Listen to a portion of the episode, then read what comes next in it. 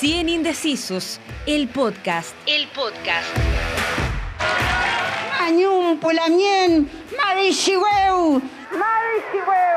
Es la voz de Elisa Aloncón, del pueblo mapuche, primera presidenta de la Convención Constitucional. Ejemplo de relevancia en el proceso constituyente de los pueblos originarios que se materializó en el texto final con un reconocimiento inédito en Chile y la incorporación de conceptos como la plurinacionalidad del país. Este es el tema central de este capítulo del podcast de 100 Indecisos. Hoy día nos acompañaron nuestros pueblos hasta acá. Ellos eh, tienen toda la esperanza en lo que la inclusión de la plurinacionalidad en la Constitución. La idea de plurinacionalidad está consagrada en el texto desde su primer artículo, Chile es un Estado social y democrático de derecho y además plurinacional, intercultural, regional y ecológico. ¿Qué significa la plurinacionalidad en concreto? Se lo preguntamos a la abogada Patricia Albornoz. El concepto de plurinacionalidad tiene que ver con una forma de plantear una relación, plantear esta coexistencia primeramente entre distintas naciones en el mismo territorio, y eso incluye a los pueblos indígenas, pero también ¿no es cierto?, da cuenta de cualquier otro tipo de relación con naciones en el territorio. En la convención de los 155 escaños para constituyentes, 17 fueron reservados para pueblos indígenas. Si es que la propuesta de nueva constitución es aprobada, algo similar ocurrirá en el Congreso de Diputadas y Diputados y en la nueva Cámara Territorial de las Regiones. Ambos serían organismos plurinacionales y contarían también con cupos asegurados para los pueblos indígenas. A continuación, habla la ex convencional Natividad Yanquileo, electa como escaño reservado del pueblo mapuche.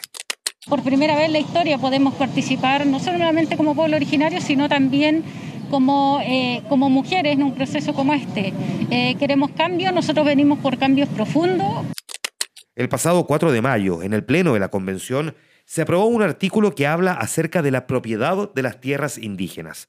Se establece en él que estas gozan de especial protección, siendo la restitución de tierras un mecanismo preferente de reparación.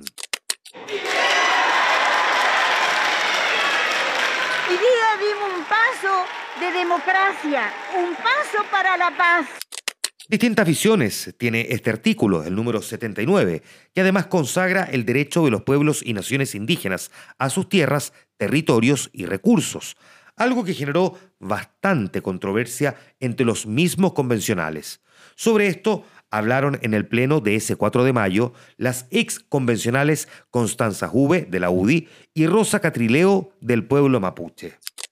A ratos pareciera que a la gran mayoría de los convencionales constituyentes la palabra propiedad le genera una suerte de alergia o animadversión, salvo cuando se trata de la propiedad indígena, porque ahí pareciera que revive la importancia de proteger las facultades y atribuciones del dominio, llegando al punto de dotarla de especial protección.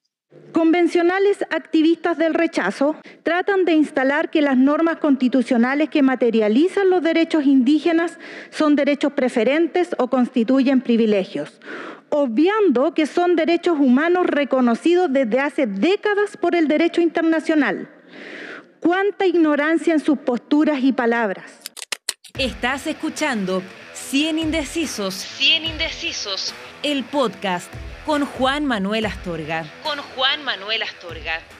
Otros artículos que han generado polémica son los 234 y 235 que dicen relación con las autonomías territoriales indígenas, es decir, entidades dotadas de personalidad jurídica de derecho público y patrimonio propio, donde los pueblos y naciones indígenas ejercen derechos de autonomía en coordinación con las demás entidades territoriales. Sin embargo, existe un grado de incerteza respecto a sus atribuciones exclusivas, ya que éstas, según lo propuesto, serán establecidas por la ley. Pero además, Dentro del mismo texto se consagra que Chile es un Estado unitario que forma un territorio único e indivisible. El profesor de Derecho Constitucional de la Universidad Andrés Bello, Alejandro Usen, se refirió a este tema. Y en este sentido, entonces, uno puede perfectamente reconocer que dentro de la unidad del Estado, o sea, Chile es un solo Estado, coexisten diversos pueblos y naciones. La duda o la poca certeza que tenemos hasta hoy es cómo se van a resolver los problemas de superposición de autonomías, es decir, de muchos órganos autónomos, territorialmente autónomos o muchas ideas de autogobierno, ¿ah? cómo confluyen en esta idea de la unidad estatal. Como un recuento general, pasemos a escuchar las visiones contrapuestas de Alfredo Moreno, ex convencional de Vamos por Chile, y Minda Bustamante, abogado docente de la Universidad Católica Raúl Silva Enríquez y asesora de comunidades indígenas.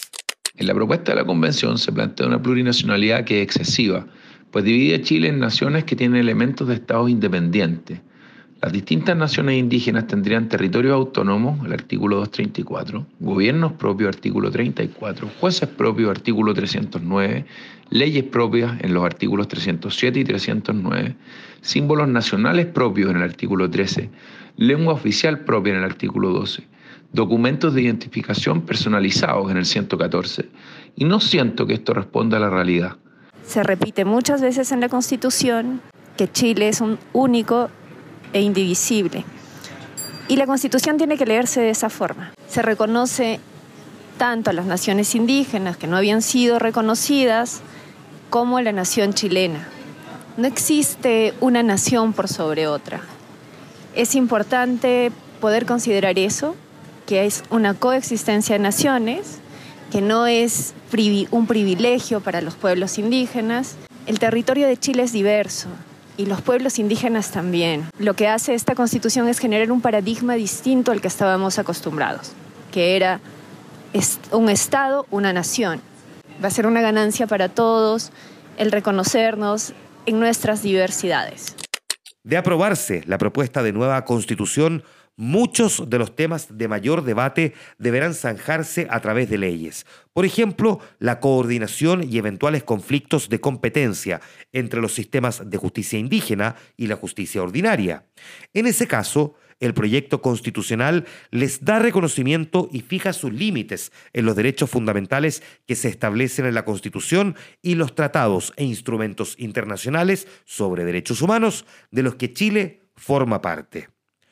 Comparte este podcast y no te pierdas todos los jueves un nuevo capítulo de 100 Indecisos por las pantallas de Mega. 100 Indecisos, el podcast. El podcast.